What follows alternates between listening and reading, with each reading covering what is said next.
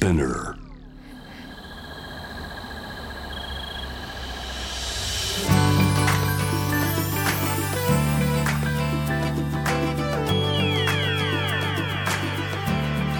ENEOS 4 Hour Earth One by One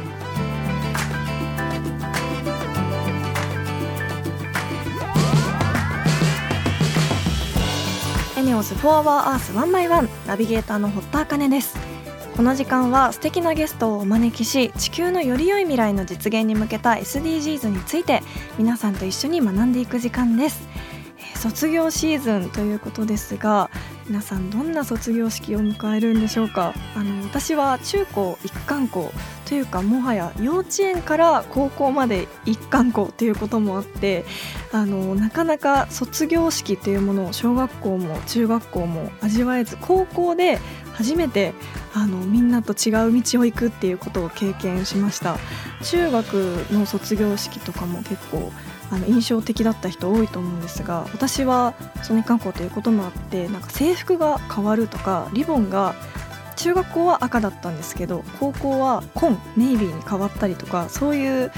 制服のマイナーチェンジがあったりして高校に入るってすごく大人の階段っていう感じがして別れというかワクワクする時期だったんですけど高校の卒業式が一番記憶に残っています。皆さんはどんな卒業式の思い出がありますか？よかったらメールで教えてください。そして今日は3月11日ということで東北地方のある試みについて紹介したいと思います。地球の未来を考えるこの番組はエネオスの提供でお送りします。エネオスは2040年までに自社で排出する CO2 の量をさまざまな取り組みからプラスマイナスゼロにするカーボンニュートラル企業を目指していて私たちの未来に不可欠な脱炭素循環型社会の実現に向けて具体的な取り組みをされているそうなのでそのあたりも番組で分かりやすく紹介していきたいと思います。そしてこの番組は JWAVE をキーステーションに FM ノースウェーブ ZIPFM、FM802、クロス FM、JFL5 曲をネットしてお送りします。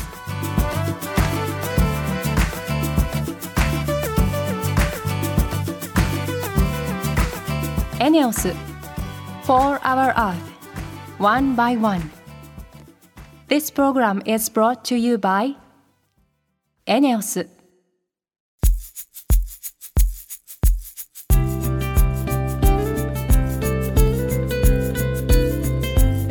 4 Hour Earth 1 by 1本日のトークテーマは目標11住み続けられるまちづくりをです。今回は宮城県気仙沼地域に貢献する旅行がポイントだそうです。東日本大震災から今日で12年ということで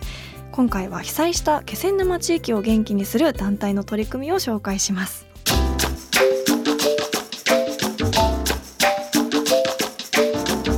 ENEOS 4 Hour Earth One by One.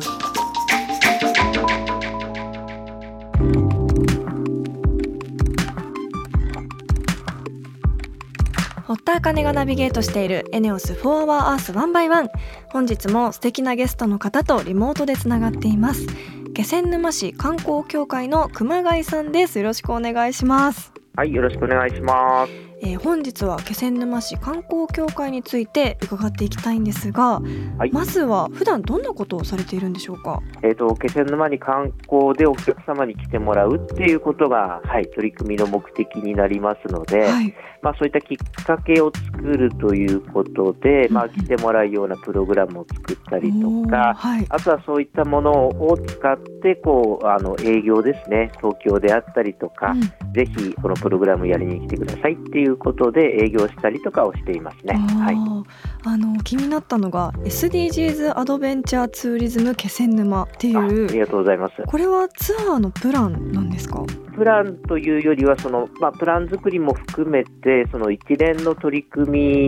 みとしての,、まあ、あの名前になりまして、うんうん協会という組織になりますのでいろんなその事業者さんがホテルさんであったりとか観光関係でお仕事されている方が活動していただいていて、うんで SDGs アドベンチャーツーリズムっていうのもまさしくその活動なんですね。はい。で SDGs という国際的なあの課題ですよね。うんっていうところと、あとはそのアドベンチャーツーリズムということで、まあ、あの自然を生かしたうん観光資源というところをこう組み合わせてですね、うんうんえーいろんなプログラムであったりツアーであったりあとはもっと広い意味でのその取り組みであったりっていうのをこう作っていこうっていうそういった取り組みになりますね。なぜそれを立ち上げようと思ったんでしょうか？気仙沼というところがやはりあの東日本大震災の関係で被災をして一旦はその瓦礫だらけの状態になったという経緯はありまして被災地を見ながらですねうん防災であったりとか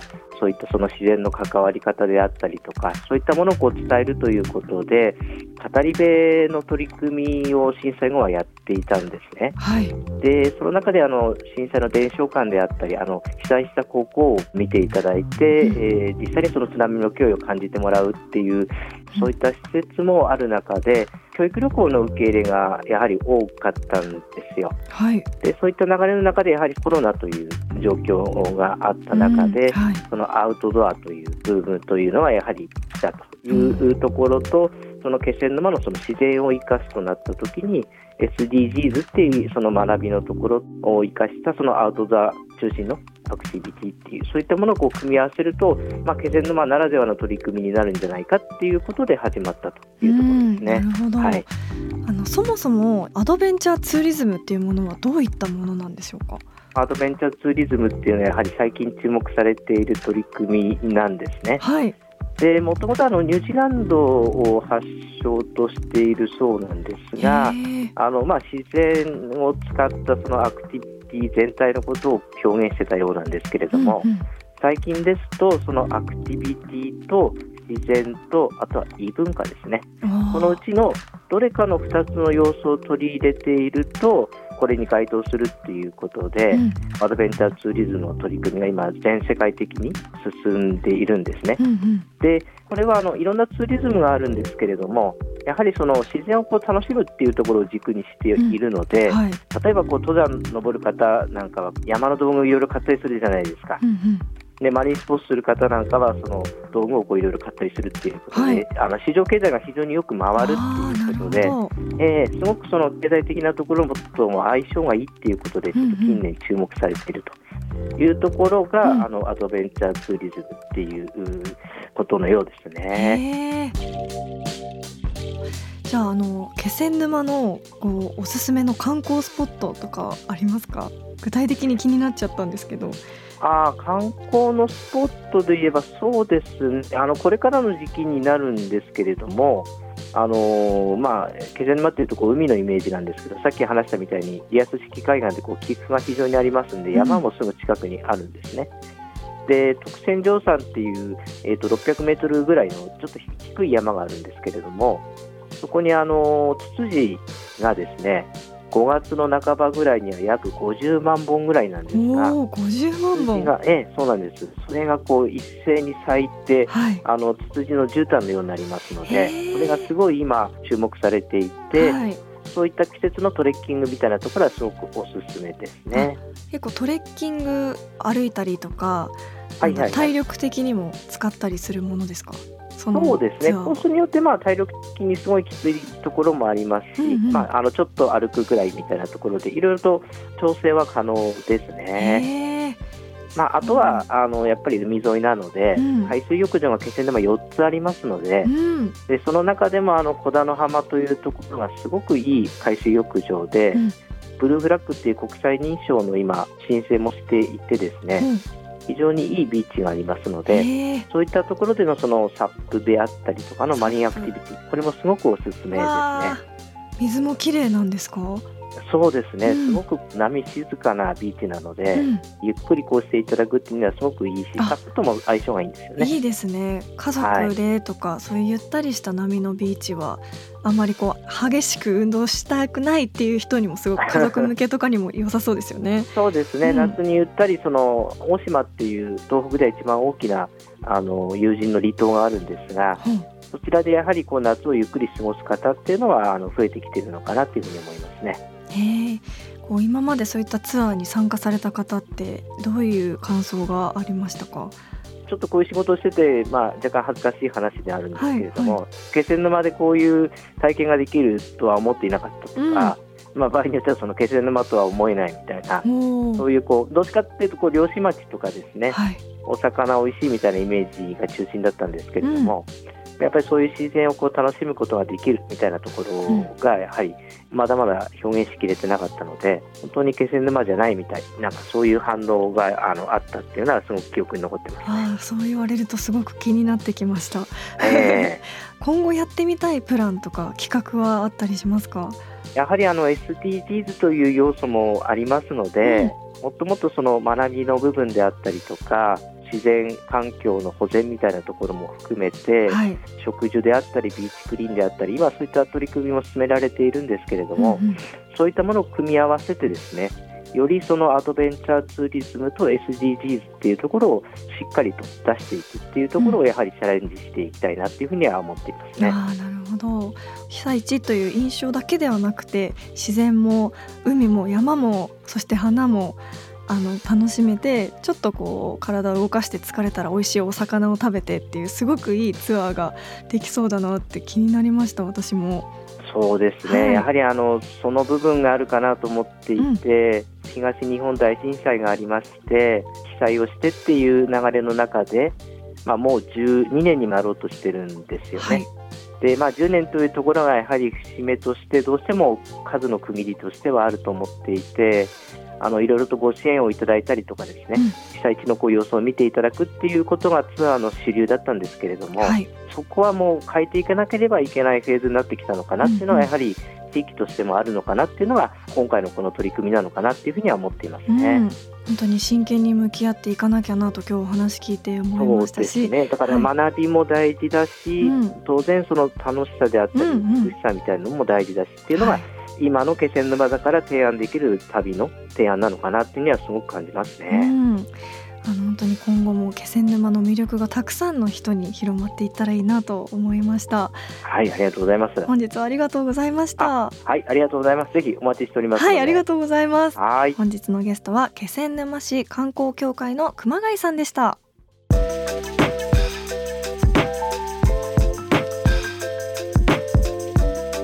エネオス4 Hour Earth One by One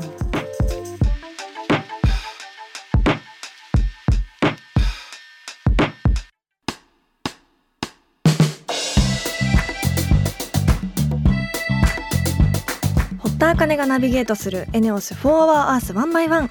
ここからはエネオス SDGs ステーションのお時間です今月はカーボンニュートラルの実現に向け注目され始めているという持続可能な航空燃料 SAF と書いて SAF について学んでいます。先週はその SAF についてエネオスで SAF 事業を担当されている山本さんからお話を伺いましたがあの先月学んだ発生した CO2 を回収してそれを原料として作る合成燃料というものがありましたがそれも SAF の一つということで使用済みの食用油や廃棄物から航空燃料ができるなんて本当に驚きですよね。そしてリスナーの皆さんからも地球温暖化に関する身近な取り組みについてメッセージをいただいているのでここで紹介していきたいと思います。まずは東京都ラジオネーム住吉さんの引き笑いさんからです。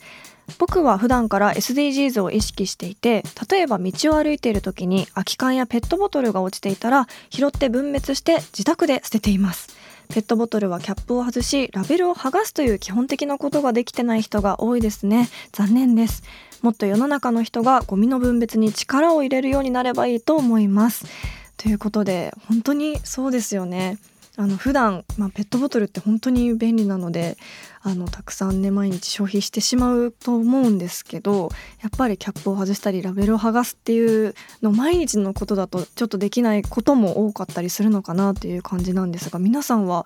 ペットボトルの分別どうしてますか？あのちなみにキャップの下にあるリングあれも外さなくてはいけないそうでキャップ回したところの白いね細いやつがあると思うんですけどあれってなかなか取れにくかったりすると思うんですけどやっぱりリングを外すのが難しいということもあるので再生工場でしていることが多いそうです。本当はでもそのリングも一人一人が外してくれたら工場での仕事が減るっていうことなのであのなるべくね極力余裕がある時は私も外したいなと思いました。そしてもう一つ大事なのは飲み残しということで飲んだペットボトルは湯水でから捨てるっていうことをしないときれいな状態でないと資源として品質が下がってしまうということで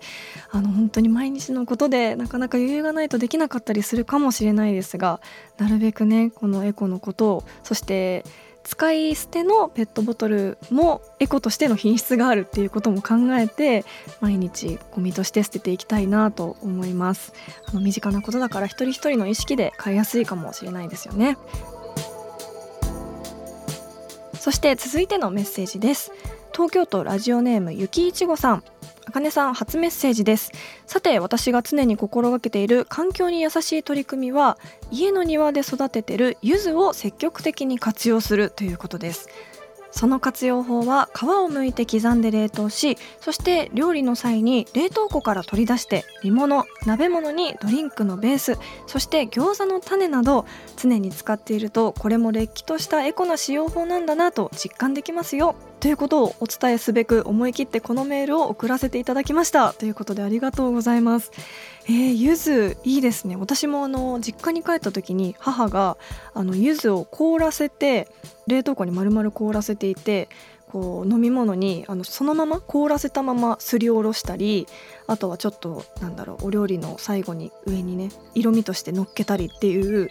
方法をやっていた。そういう使い方があるのかと思ったんですけど餃子の種に入れるのも美味しそうですし何にでもああいう柑橘系の酸っぱかったりさっぱりしたものってお料理何でも合うのでしかもね綺麗に育ったら嬉しいですもんね。こういう家庭菜園とかそういうものもすごく私も興味があるのでハーブとかそういうものもちょっとお家で育てたいなと思っているのでまた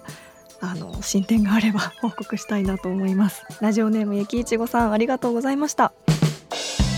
このようにエネオス SDGs ステーションでは引き続き地球温暖化に関する取り組みについて学んでいきたいと思います。リスナーの皆さんも地球温暖化に関する疑問や質問さらには地域や会社学校お家などで取り組んでいる身近な地球温暖化対策などぜひお気軽にお寄せください。メールでメッセージを紹介した方にはバナナペーパーでできた番組オリジナルのステッカーをプレゼント。メールは番組ホームページにあるメッセージトゥースタジオのバナーを押してメールフォームからお送りください。ステッカーご希望の方はメールに住所とお名前の記載をお忘れなくたくさんのメッセージお待ちしています。エネオス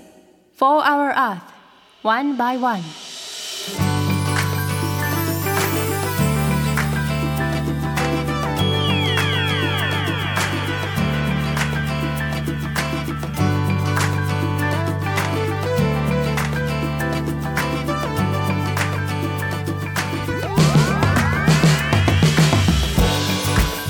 4 Hour Earth One by One エンディングのお時間です。ここで私のお仕事の活動報告です。私が出演しているドラマ「恋と友情の間」でレンバージョンの第5話が3月13日月曜日フジテレビにて25時25分から放送されます。いよいよ最終話です。そしてなんとその直前13日24時には恋と友情の間でスペシャルが FOD にて2本配信スタートします。えースペシャル撮ると聞いた時は驚いたんですけどすごく嬉しかったです。あの私が演じるリナとレンの続きの物語なんですが本当にあの不器用でまっすぐな2人がゆえにまたいろんなすれ違いが起きてしまったりするんですが最終的にはこのスペシャルの方もすごくあの見てよかったと思ってもらえるようなお話になっているんじゃないかなと思うのでぜひどんな風な結末になっているのかこちらもご覧いただきたいと思います。そして今日は気仙沼市観光協会の熊谷さんにお話を伺いました、えー気仙沼の小田野浜というビーチの写真を見たんですけどすっごく綺麗ですね。もう本当に5層ぐらいになってる青のグラデーションと透明で魚も見えそうな感じであのすごくビーチも綺麗で白くてこんな綺麗なビーチが気仙沼にあったんだっていうのを私も驚いたんですけど熊谷さんのお話を聞いているともっと気仙沼のいいところを純粋に知ってもらいたいっていうすごく熱量も感じましたしそして私もこのアドベンチャーツーリズムっていうのを聞いて普段いろんなところで冒険しているので血が騒ぐようなお話だったので私もなんかプライベートでこういうところでゆっくり過ごせたらなっていうのもすごく思いました。ぜひ気になる方この小田の浜調べてみてください。さて今日はエネオス SDGs ステーションでメールを紹介しましたが番組ツイッターもあります。オンエア情報や収録でのオフショットバナナペーパーでできた番組ステッカーのデザインもそちらで見ることができます。番組の感想や質問をツイートするときは番組名を検索して「4HourEarth」の頭文字「ハッシュタグ #FOE813」をつけてどんどんつぶやいてください。それではまた来週この時間にお会いしましょう。ここまでのお相手は堀田茜でした。